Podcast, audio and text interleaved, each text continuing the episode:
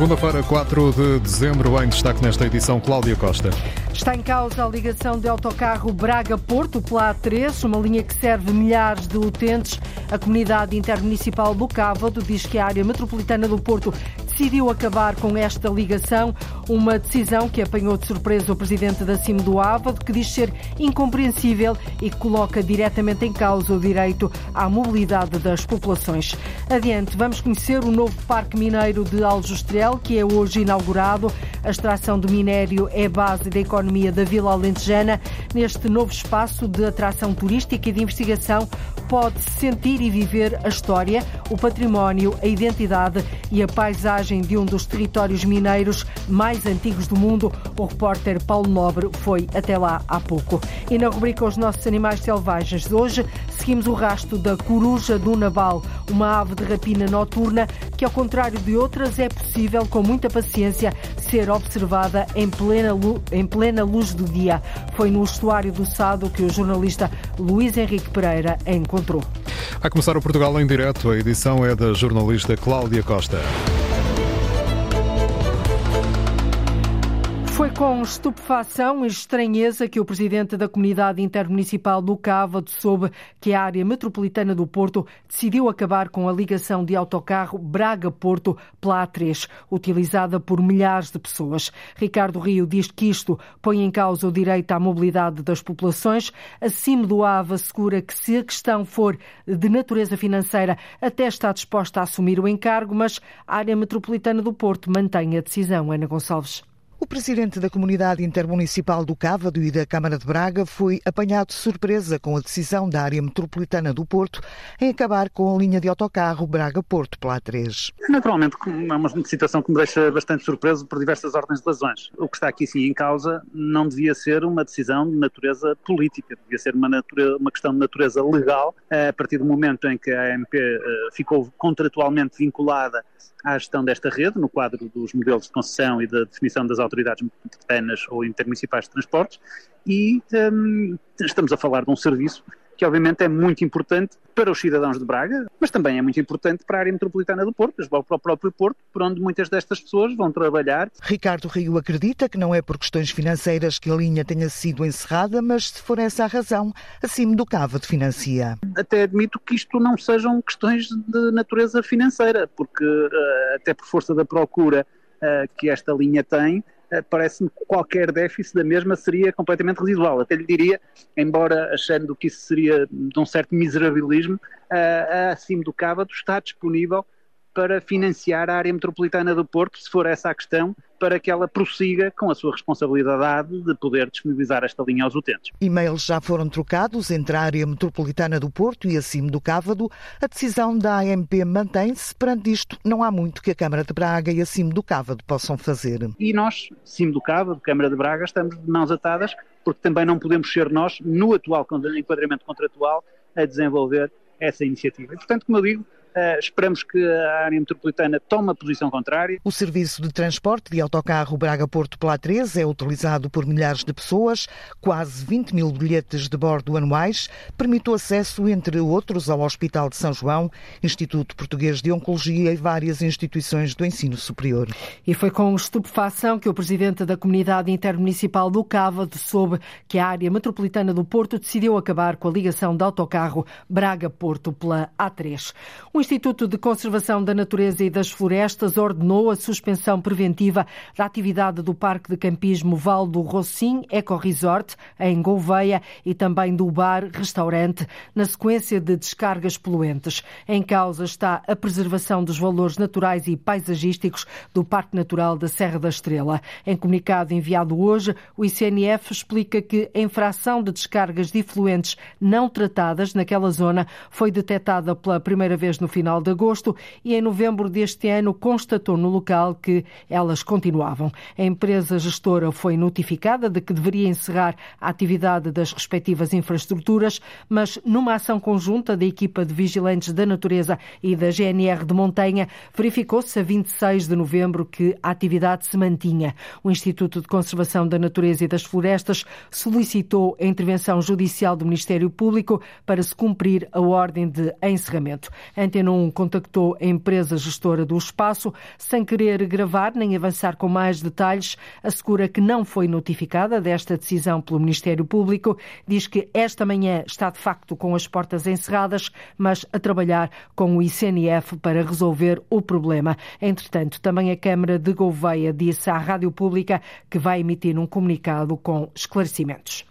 Os trabalhos de descontaminação dos solos da Ilha Terceira e os vencimentos impostos recentemente aos trabalhadores da base das lajes estão no centro do debate da Comissão Bilateral Permanente do Acordo de Cooperação Portugal-Estados Unidos, que reúne a partir de hoje na Ilha Terceira, nos Açores.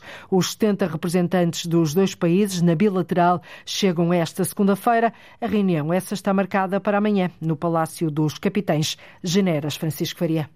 São cerca de 70 os participantes de Portugal e Estados Unidos na Comissão Bilateral Permanente. Durante o dia de hoje estão agendadas várias visitas, nomeadamente à base das Lajes, mas é amanhã, bem cedo, que no Palácio dos Capitães Generais se discutem os assuntos que ligam Portugal aos Estados Unidos. Para além dos assuntos de Estado, há uma agenda açoriana. Nomeadamente a cooperação com os Açores, a nível da ciência e da tecnologia, uh, e do intercâmbio de estudantes, é um, um, um, assunto que queremos levar. Estará também a questão uh, da uh, descontaminação dos solos e aquíferos da Ilha Terceira e também tenho o compromisso de levar à Comissão Bilateral Permanente, embora não seja no âmbito dessa comissão, a questão laboral um, e a questão de não poder ser abaixo do salário mínimo que ganham os trabalhadores. Portanto, também levar esse assunto, sem o compromisso perante sindicatos e a Comissão Laboral. Artur Lima, vice-presidente do Governo Regional, é anfitrião desta bilateral permanente. A última foi em Washington em maio passado. Esta é na terceira e assinala também meia centena de encontros no âmbito do Acordo de Cooperação e Defesa de 95. Na última reunião houve compromisso para o reforço da colaboração com os Açores no âmbito da ciência e tecnologia e também, no ponto 10 da declaração conjunta, pode ler-se empenho total na importância da segurança ambiental dos Açores e nos trabalhos em curso no âmbito da descontaminação junto à base das lajes, nomeadamente nos projetos em curso no 3000 os trabalhos de descontaminação dos solos da Ilha Terceira e os vencimentos impostos recentemente aos trabalhadores da base das lajes estão assim no centro deste debate da Comissão Bilateral Permanente do Acordo de Cooperação Portugal-Estados Unidos. Recuperar oliveiras abandonadas e ao mesmo tempo terrenos abandonados na região de Abrantes é o que se propõe fazer o projeto Apadrinhar uma Oliveira. 80 árvores já têm um protetor, mas até o Natal o projeto quer chegar às 300 200 oliveiras com um padrinho ou uma madrinha e desta forma Paula Verã salvar as oliveiras do Conselho de Abrantes que estão ao abandono terras com dono, mas sem cuidados. Levam as oliveiras a perderem-se no meio de silvas e ervas daninhas. Para recuperar as oliveiras do Conselho de Abrantes, terra de azeite, a Associação Apadrinhar uma Oliveira trouxe de Espanha a ideia. O objetivo é recuperar, no mínimo, 10 mil oliveiras. E nesta altura já foram recuperadas quantas? Neste momento temos 865 oliveiras já cedidas ao projeto, portanto os proprietários cedem-nos os terrenos para nós trabalharmos as oliveiras. Próxima semana passaremos as mil oliveiras cedidas. É um conselho com tradição olivícola. É aqui no Conselho de Abrantes, na freguesia das Moriscas, que está a oliveira mais antiga da Península Ibérica, a Oliveira do Mochão, com 3.350 anos. João Rijo, responsável pelo projeto em Portugal, diz que a meta é chegar às 10 mil oliveiras recuperadas e a produzir azeite. Ainda estamos muito no início, ainda não estamos a produzir, porque esta recuperação do olival vai ter algum tempo até termos uma produção uh, significativa, mas a ideia é termos um lagar próprio onde vamos ter uh, depois azeite e onde vamos ter a nossa marca de azeite para venda também. Mas afinal, como é que se pode apadrinhar uma oliveira? O apadrinhamento vai financiar também o projeto e depois há o retorno para quem apadrinhou dos 2 litros de azeite por ano que, que recebe uh, de forma de, de agradecimento pela, pelo seu donativo.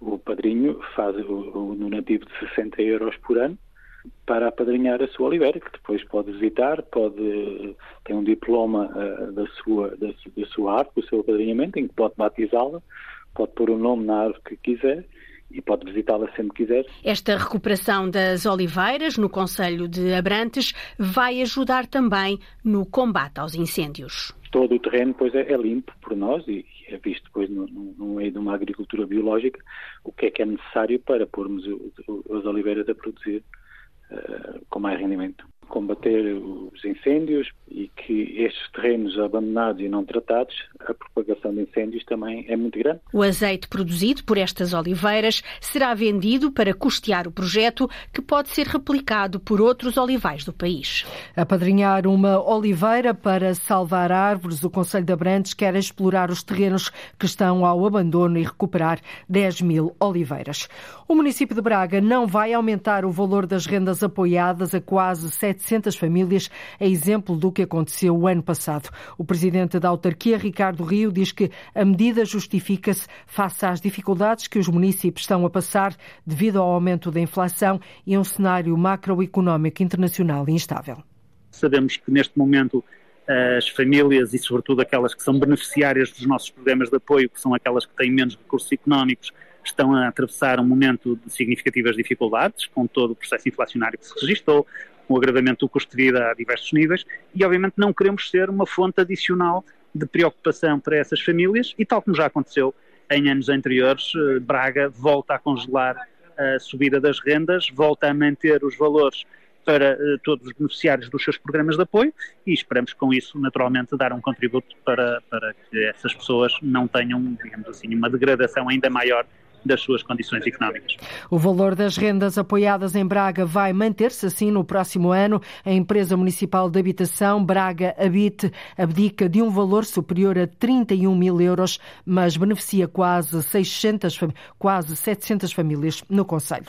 A escola secundária António Nobre no Porto, com 350 alunos, precisa de obras de renovação urgentes. A notícia é avançada pela edição de hoje do Jornal de Notícias. Ao JN, o diretor da escola escola, António Nobre, diz que o antigo liceu, construído em 1972, nunca recebeu obras de fundo. Fala também de iluminação deficiente no exterior do estabelecimento de ensino, telefones e de computadores que não funcionam. O vereador da Habitação da Câmara do Porto, Fernando Paulo, diz que a Câmara tem conhecimento de todos os problemas, mas espera pelo envelope financeiro do governo para fazer as obras, tal como está previsto no processo de descentralização de competências no mapeamento que fez, que prevê mais de 400 escolas a nível nacional que vão ter obras, que no Porto assumiria que eh, criaria um instrumento financeiro para reparar oito escolas, nas quais está incluída a Escola Secundária António Nobre.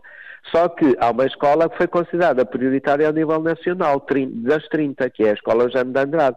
Portanto, eh, a escola e o agrupamento sabem precisamente esta situação e, portanto, aquilo que nós neste momento estamos a aguardar é que o Governo efetivamente concretize o meio, o instrumento financeiro para nós podermos avançar com os projetos e a requalificação destas escolas. Mas o mau estado da escola, refere o vereador Fernando Paulo, não impede o regular funcionamento das aulas. Não há dúvida nenhuma que a escola precisa de obras, de grandes obras de modernização, mas uh, no dia a dia estão garantidas as condições normais de funcionamento. E as obras de manutenção e conservação corrente a Câmara tem no feito, desde que recebeu as escolas, que fez em abril um ano. Escola Secundária António Nobre, antigo liceu, à espera de obras de requalificação que só avançam, garante a autarquia, quando o governo disponibilizar o dinheiro que está previsto no âmbito da descentralização de competências do Estado Central para as autarquias. Antena 1 tentou ouvir esta manhã o diretor da escola António Nobre, mas o estabelecimento de ensino remeteu esclarecimentos para mais tarde. Todos reivindicam uma escola secundária em Azeitão, uma freguesia do Conselho de Setúbal.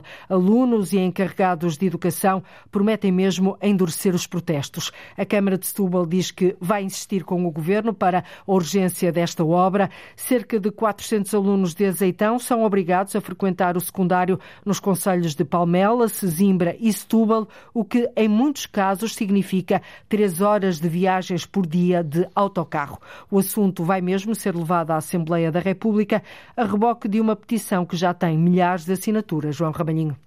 A escola secundária de Azeitão está por construir, por isso, os alunos que só tiveram vaga na Escola Lima de Freitas, em Setúbal, enfrentam por dia três horas de viagem, como revela a Antena 1, Carla Lopes, encarregada de educação. Escolas mais centrais de Setúbal, que seria a Sebastião da Gama, uh, o Liceu de Bocage uh, e a Dom João II, que são as mais centrais, que teriam acessos mais diretos.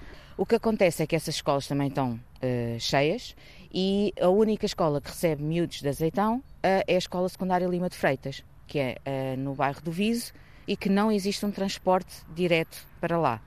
Portanto, os miúdos têm que ir uh, num autocarro até Setúbal, até à Baixa de Setúbal, e depois apanhar autocarros que fazem ligação lá acima ao Viso. Sem transporte direto, cansaço acumulado. Os miúdos chegam estourados a casa e, e está-se a notar já no rendimento escolar. E conseguiram-nos uma carreira por dia, que é uma carreira regular, que eles alteraram o percurso, mas é uma carreira por dia às 7 e 10 da manhã. O resto dos horários não estão cobertos, nem à hora do almoço, nem ao final do dia. Claramente insuficiente. Não resolve o problema. De todo. Vários quilómetros até Setúbal, Palmela ou Sesimbra. São estas as três alternativas para 400 alunos de azeitão que continuam à espera de uma escola secundária na freguesia. Solidária com os alunos de azeitão, a vereadora da Educação da Câmara Municipal de Setúbal, Carla Guerreiro, diz que é necessário avançar com um projeto. Portanto, faz todo o sentido que seja construída uma escola que sirva à população de Azeitão. Aqueles alunos, aqueles jovens são mais penalizados do que os outros porque têm que acordar muito cedo para chegar à escola. Uh, o trajeto é, é longo e muitos dos nossos alunos não vivem à beira das paragens, não é? Porque Azeitão é um território disperso. A vereadora da Educação, Carla Guerreiro, já pediu uma reunião ao Ministério da Educação, mas até o momento não recebeu resposta. Não desistiremos uh, assim que o Governo tomar posse de pedirmos imediatamente também essa reunião para confrontar a tutela com esta questão. Enquanto a obra não avança, tenta-se melhorar a rede de transportes. Julgamos que a partir de 1 de dezembro, pelo menos foi o compromisso da empresa, vamos ter algumas carreiras dedicadas que fazem diretamente azeitão Lima de Freitas, nomeadamente no primeiro horário da manhã. A alteração de uma carreira é insuficiente, alerta Fernando Morgado, do movimento Melhores Escolas para Azeitão. Continuamos a ter o... a petição a, a, ser assinada para poder ser entregue na, na Assembleia da, da, República. Temos que começar a fazer alguma coisa porque temos que começar a ser ouvidos de forma, de forma séria. Fazer uma, uma caminhada em, em Azeitão que percorra todas as escolas. O movimento Melhores Escolas para Azeitão avançou com uma petição atualmente já com mais de 3 mil assinaturas, para levar o assunto à Assembleia da República. E os alunos encarregados de educação prometem mesmo endurecer os protestos. É uma descoberta e tanto. Foram encontrados vestígios de pinturas rupestres pós-paleolíticas num abrigo rochoso da Serra da Lousã que ajudam a conhecer melhor as comunidades que há milénios habitaram o centro de Portugal. O estudo das figuras e das marcas de dedos que se encontram em muito mau estado de conservação devido aos milhares de anos, mas também aos recentes incêndios, estão agora a ser alvo de estudos em Portugal e na Dinamarca. Ora, Antunes. Passaram 15 anos da descoberta. Filipe Paiva revela agora os dois painéis que descobriu em 2007 no rochoso abrigo da Cascata, na freguesia de Serpins. É uma figura geométrica que em 2007 poderíamos assumir que seria um inseto, uma abelha. E temos também marcas de dedos, portanto, digitações que era muito comum eh, em pinturas rupestres de abrigos na, na pré-história. São figuras semelhantes a outras encontradas em Mação e também em Espanha, identificadas com a idade do bronze. Estas figuras, eh, tomando também os paralelos que nós temos eh, em Mação, também em alguns locais em Espanha, remontam eh, basicamente ao Neolítico e Idade do Bronze. Portanto, falamos a 3.500 anos antes de Cristo, mais ou menos. No entanto, é preciso um pouco de mais estudos e paralelos para podermos afirmar com 100% de certeza. Os trabalhos já efetuados resultaram de uma colaboração entre diversas instituições, vários arqueólogos e investigadores, tendo sido enviados para análise na Dinamarca vestígios das pinturas. Foram enviadas algumas uh, análises de pigmentos, que era para podermos ter uma ideia também qual é que é a sua constituição, porque toda a informação que nós conseguimos retirar uh, daquilo que temos no abrigo no imediato será sempre bom para nós no futuro conseguirmos juntar também todas as peças do puzzle. Natural da Lousa, Filipe Paiva refere que tudo começou em 2007 com o trabalho de investigação desenvolvido para a tese de mestrado em arqueologia pré-histórica e arte rupestre. Que defendia em 2009 com uma tese intitulada Contribuição para o estudo da pré-história do Val do Ceira, as indústrias líticas da Quinta do Conde de Foz de Aroce. Como sou piloto de trial e tenho uma grande facilidade em me deslocar a sítios mais remotos, onde basicamente só as cabras é que costumam ir, dei por mim num abrigo rochoso completamente fantástico, em que me despertou logo a atenção os artefatos líticos que encontrei. Uh, no entanto, dada a dimensão do abrigo, comecei a verificar que também havia pinturas. O abrigo da Cascata com uma área considerável. Basicamente o hotel da pré-história, um local único. Uh, e as pinturas estão a comprovar isso, os artefatos líticos também encontrados também comprovam isso. E na pré-história era onde viviam. No entanto, temos um potencial estratigráfico bastante grande também. Filipe Paiva acredita que os painéis com figuras geométricas e digitações de cor avermelhada poderão ser recuperados e o local tem muito para ser investigado. Portanto, se imaginarmos que na parte de cima temos 3.500 anos mediante as peças encontradas, tenho toda a certeza que o património que nós vamos descobrir uh, no abrigo da cascata vai ser algo único para Portugal. Acredito que é possível recuperá-las uh, a partir do momento em que haja uma salvaguarda do local, basta haver vontade. Ligado a uma unidade de turismo rural familiar, Filipe Paiva, além do trabalho de arqueologia, é piloto federado de trial, criou uma escola para ensinar a modalidade e tem colaboração na organização de várias competições. Um local que tem muito para ser investigado, perspectiva-se a descoberta de mais património único no abrigo da Cascata, em Lausanne. Há sempre um ou outro turista que gosta de fugir aos sítios do costume. É a parte da cidade que mais pode provocar a pessoa a perder-se. E agora há uma solução. Vamos conhecer daqui a pouco, no Portugal em Direto, o mapa que permite conhecer os cantos menos famosos da cidade de Lisboa.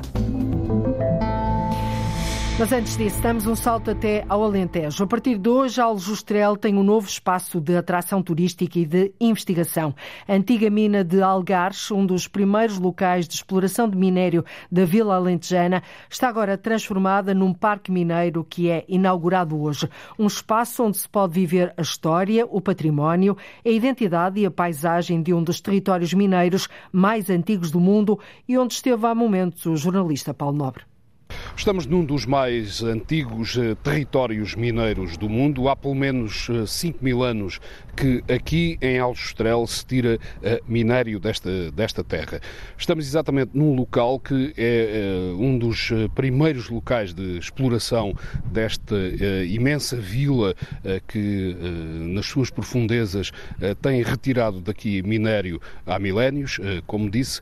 Este Parque eh, Mineiro, que está hoje aqui a ser inaugurado em eh, Aljustrel, é um novo equipamento que, de alguma forma, mostra o que é a vida dos mineiros, o que é a vida desta vila ao longo eh, de séculos e séculos. Marcos Aguiar é coordenador deste Parque Mineiro. Que parque é este que fica hoje disponível para as pessoas? Uh, o Parque Mineiro de Alto Estrela, antes de mais, é uma homenagem aos mineiros, aos homens, às mulheres que uh, em Alto Estrela há 5 mil anos uh, têm esta atividade de explorar o recurso geológico que, que existe aqui, uh, esta, esta, esta chamada pirite, portanto, que é a base de toda esta economia, de toda esta comunidade, que, como disse bem, retira minério e, e explora esse minério desde o período do, do Calcolítico o Parque Mineiro de Alto procura, no fundo, contar essa história, uh, prestar desde logo uma homenagem à nossa comunidade, mas ao mesmo tempo abri-la ao exterior. E, portanto, aquilo que queremos é mostrar a quem nos visita um conjunto de património material e imaterial que foi precisamente preparado para essa visitação. Começa logo com este edifício situado aqui na área mineira de, de, de Algares, o centro de recepção e interpretação do Parque Mineiro de Alto Estoril, ele próprio com um núcleo expositivo que conta uh, estes 5 mil anos de, de, mineração, com salas polivalentes, com uma cafetaria, com a loja, onde teremos o nosso merchandising e produtos locais também disponíveis, e, e na sua proximidade e nesse percurso que começa aqui e acaba aqui no, no centro interpretativo, mas que passa pela central de compressores, passa pelos passadiços do chapéu de ferro. Tem um produto turístico âncora, diria eu, que é a possibilidade dos visitantes poderem conhecer, visitar uma galeria mineira. Portanto, é um antigo troço mineiro que está abandonado uh, há muitas décadas e que foi recuperado e que pode ser uh, visitado por todos. Exatamente, a partir de agora, qualquer visitante pode ter essa experiência muito marcante de ter esse contacto com aquilo que é a realidade dos mineiros, visitando uma galeria, uma galeria mineira que está uh, preparada e apetrechada de forma a criar uma experiência enriquecedora em torno também dessa, dessa, desse mundo fascinante que é o mundo do subsolo associado às minas. Este uh, Parque Mineiro, que hoje é inaugurado precisamente no dia de Santa Bárbara, que é padroeira dos, uh, padroeira dos uh, mineiros, como é que fica a funcionar a partir de agora? Ou seja, como é que as pessoas podem vir aqui a este Parque Mineiro e ter esta experiência de viver um pouco daquilo que os mineiros vivem lá embaixo, se é que é possível de alguma forma imaginar o que se sofre lá por baixo? Portanto, o modelo em que iremos estar a funcionar, e está alinhado, esta, esta metodologia está alinhada com o turismo do Alentejo e Ribatejo e com o roteiro de Minas e pontos de interesse geológicos de Portugal, uh, a nossa ideia é uh, trabalhar nos primeiros meses naquilo que em turismo se chama, com este inglesismo, o, soft opening, ou a abertura faseada. A ideia é, uh, em primeiro lugar, podemos abrir o projeto à comunidade às pessoas de Aljustrel, do Conselho de Aljustrel, aos, às instituições do nosso Conselho. Uh, entretanto, vamos aproveitar esse período entre dezembro de 2023 e março de 2024 para ir treinando, para irmos formando as nossas, as nossas equipas e ganhar aqui a ginástica e o músculo necessário para começarmos a partir de março a, a fazer essas visitas de forma mais profissional, diria. E o mês de março é definido em função daquele que é o maior evento turístico uh, em Portugal, que é a Bolsa Turismo de Lisboa, onde contamos depois em março, precisamente em parceria com a Turismo do Alentejo e, e Ribatejo, a entidade regional de turismo, fazer uma grande operação de marketing que aí sim já possa mobilizar os agentes turísticos, em particular os operadores turísticos, para integrarem a visita ao parque ao Parque Mineiro de Aljustrel naquilo que são os, seus pacotes turísticos e, no fundo, podermos criar aqui uh, mais dimensão e mais visitantes e trazer mais pessoas ao Aljustrel. Marcos Aguiar, coordenador deste Parque Mineiro, agradeço-lhe esta uh, descrição uh, do que vai ser este parque, este novo equipamento uh, que fica disponível a partir de hoje para todos quantos quiserem visitar e ter uma experiência, ver um pouco daquilo que é o trabalho mineiro que há milénios se faz aqui nesta vila de Aljustrel. E está assim apresentado o novo Parque Mineiro de Aljustrel. Dentro de um mês, ou seja, em janeiro, o Parque Natural Marinho Pedra do Valado vai estar pronto, com regras definidas e zonas específicas para a pesca, as atividades turísticas e a investigação. Esta é, pelo menos, a expectativa de um dos responsáveis do projeto, que dá ao Algarve o primeiro parque marinho protegido, uma verdadeira arca de Noé, Cristina Santos, com 156 quilómetros quadrados. O Recife Pedra do Valado é uma espécie de cápsula do tempo, mas também uma maternidade para diversas espécies. Jorge Gonçalves, biólogo marinho, responsável pelo mapeamento da biodiversidade do Fundo Marinho do Algarve, destaca o potencial deste parque marinho. Ao protegermos esta Pedra do Valado, estamos a proteger eh, uma parte da natureza que é das mais produtivas na costa sul portuguesa. É, é uma maternidade que vai com certeza, daqui a dois, três anos, servir de, de maior sustento e uh, a, a, a, todas as atividades que se desenvolvem ali, nomeadamente a pesca. Dois anos e meio à espera do governo para classificar esta área.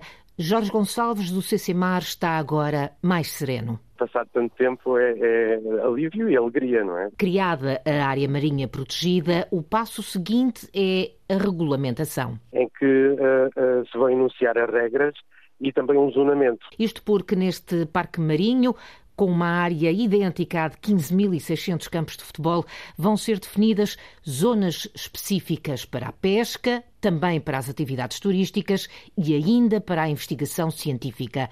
Jorge Gonçalves, do Centro de Ciências do Mar da Universidade do Algarve, acredita que 2024 vai trazer, logo em janeiro, a boa nova. Agora será basicamente o ICNF que se irá debruçar mais sobre o assunto e penso que em janeiro já poderá estar pronto e, e poder começar a, a implementação da, da, desta área marinha protegida, deste Parque Natural Marinho, é? do Recife, do Algarve e Pedra do Valado, eh, durante o, próximo, início do próximo ano. A criação deste Parque Natural Marinho foi contestada pela Associação de Pescadores Coar Pesca. Alegou esta associação que não foram feitos estudos de impacto social e económico, críticas a que o Centro de Ciências do Mar da Universidade do Algarve e também a Fundação Oceano Azul responderam com uma certeza. Na maior parte deste Parque Natural Pedra do Valado, a pesca vai ser permitida. A criação deste Parque Natural Marinho Pedra Pedra do Valado foi aprovada há mais de uma semana pelo Conselho de Ministros. Representa uma área marinha com 156 km quadrados que abrange a costa de Albufeira, Silves e Lagoa. Hoje vamos conhecer uma ave de rapina noturna que, ao contrário de outras, é possível ser observada em plena luz do dia. A coruja do Nabal, com olhos enormes em tom amarelado. É ela a protagonista da rubrica desta segunda-feira, Os Nossos Animais Selvagens, que nos leva até ao estuário do Sado, uma importante zona úmida que dá abrigo a muitas espécies de aves. Para se conseguir observar a coruja do Nabal, uma coisa é certa, é precisa muita paciência.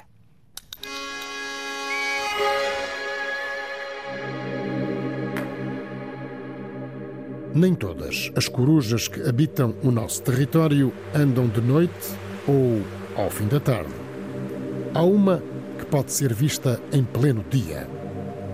Não é fácil de avistar, mas mais uma vez, com paciência, avançamos para o campo para tentar a sorte. Regressamos ao estuário do Sado nesta nossa aventura de hoje. É uma importante zona úmida que dá abrigo a centenas largas de espécies de aves. Sabemos que é local do país onde há mais hipótese de avistar a protagonista da nossa aventura de hoje, a coruja do Nabal. É assim que se chama.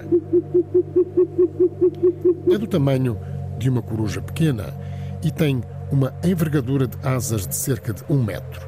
É uma ave muito bonita. A face é arredondada, como acontece em quase todas as corujas e mochos. Depois de muitos dias em tentativas e caminhadas pelo meio dos traçados desta imensa zona estuarina, avistamos finalmente a Coruja do Nabal em voo. Não é a primeira vez que aqui vimos em anos, mas é a primeira vez que conseguimos avistar esta magnífica ave de rapina. Pousa num cepo que está mergulhado numa margem da zona úmida. Verificamos que tem dois pequeninos penachos na cabeça, um grande contraste com outras espécies que apresentam penachos bem mais salientes. E aqui vem-nos logo à memória o mocho real ou bofo real, bem maior que esta coruja e com hábitos diferentes. A plumagem do peito é de um castanho claro e com riscas verticais mais escuras. Os olhos são enormes e amarelos. Tem à volta plumagem mais escurecida. As garras amarelas estão munidas de unhas grandes e fortes. Ela lá está. Acreditamos que em descanso. De repente voa para o chão. Pode estar à procura de alimento. Um ratito viria mesmo a calhar. As zonas úmidas são de facto muito importantes para a coruja do Nabal. Têm estado a desaparecer em muitas regiões do globo e diminuem assim o número destas maravilhosas aves. Esta é a única coruja que constrói ninho. Uma curiosidade aproveita a vegetação rasteira e faz então um ninho de gravetos. É a fêmea que incuba os ovos. A postura é normalmente composta por três a cinco ovos. O macho, sempre vigilante, voa em redor do ninho no sentido de espantar qualquer ameaça que possa surgir, ou por terra, ou pelo ar. A incubação demora quase um mês. Depois do nascimento, os filhotes vão adquirir uma penugem acinzentada. Em pouco menos de 20 dias começam as saídas do ninho. Mesmo assim, terão ainda pela frente mais quatro semanas para conseguirem voar e abandonar definitivamente a proteção dos progenitores. Os Nossos Animais Selvagens é uma rubrica de Luís Henrique Pereira com sonoplastia e pós-produção áudio de Edgar Barbosa, Rui Fonseca, Rui Coelho e Cláudio Calado, uma rubrica que pode ouvir a qualquer hora na RTP Play. O Museu Mário Botas abre em abril do próximo ano na Nazaré, mas apenas com uma exposição de algumas obras do artista plástico que se encontram à guarda do Centro Cultural de Belém. Vai ser uma mostra temporária, já que a administração da Fundação Mário Botas diz que não tem condições para manter as, agu as aguarelas expostas em permanência. Faltam especialistas qualificados para gerir a obra do artista natural da Nazaré, Lourdes Dias. A Casa Nova de Mário Botas, onde está sediada a fundação do artista plástico da Nazaré, está concluída e com espaço pronto para receber as aguarelas e o património do artista. Só que, diz o administrador da fundação, António Fialho, falta o principal pessoal especializado para gerir toda a obra do pintor. Nós temos condições ambientais. Neste momento, temos uma sala de guarda, um cofre de guarda de obras de, de arte com atmosfera e temperatura controladas. Mas isso requer, requer pessoal qualificado para a, gestão da, para a conservação e gestão da obra de Mário Botas. Falta dinheiro para pôr o Museu Mário Botas a funcionar a tempo inteiro. A Fundação Mário Botas é muito pobre. Não tem património que permita funcionar normalmente. O património da Fundação são meia dúzia de casas velhas e nós não podemos ter o, a pretensão de ter uma estrutura de gestão da posição da obra do Mário Botas de forma condigna. António Fialho já pediu apoio à autarquia da Nazaré e também ao Ministério da Cultura, mas as ajudas não chegaram. Já falamos em tempo, o Ministério prometeu-nos apoio técnico, mas infelizmente nunca nos deu. Sem apoios, sem dinheiro, o Museu Mário Botas, um imponente edifício branco situado a dois passos do mar, na Nazaré, não pode albergar o património do artista. Por isso, em abril, o museu abre portas apenas com uma exposição temporária das aguarelas que se encontram à guarda do Centro Cultural de Belém. O artista plástico Mário Botas faleceu com 30 anos em 1983 em Lisboa. Em setembro de 1984 foi instituída a Fundação Casa Museu Mário Botas, na Nazaré. A sua extensa obra foi apresentada em várias exposições póstumas. Há um novo mapa para passear em Lisboa de forma genuína e fora das habituais rotas. A proposta que pretende incentivar o turismo sustentável é da responsabilidade da Trienal de Arquitetura de Lisboa e do Centro Húngaro de Arquitetura Contemporânea. O mapa está disponível no Palácio Sinel de Cordes. A ideia é levar o visitante a explorar espaços, Charlinda Brandão, que não fazem parte dos roteiros turísticos convencionais. Numa das colinas de Lisboa, depois de muito subir entre Ruelas e Vielas, chegamos a um dos locais deste mapa que está fora das rotas do chamado turismo de massas. Raramente as pessoas circulam aqui, para já porque não é fácil chegar. Estamos no alto da calçada dos Barbadinhos, na freguesia de Santa Engrácia, com Sara Batesti, diretora de comunicação da Trienal de Arquitetura de Lisboa. É a parte da cidade que mais pode provocar a pessoa perder-se e então o turista tende a evitar. E felizmente não entra aqui o circuito tuk-tuk.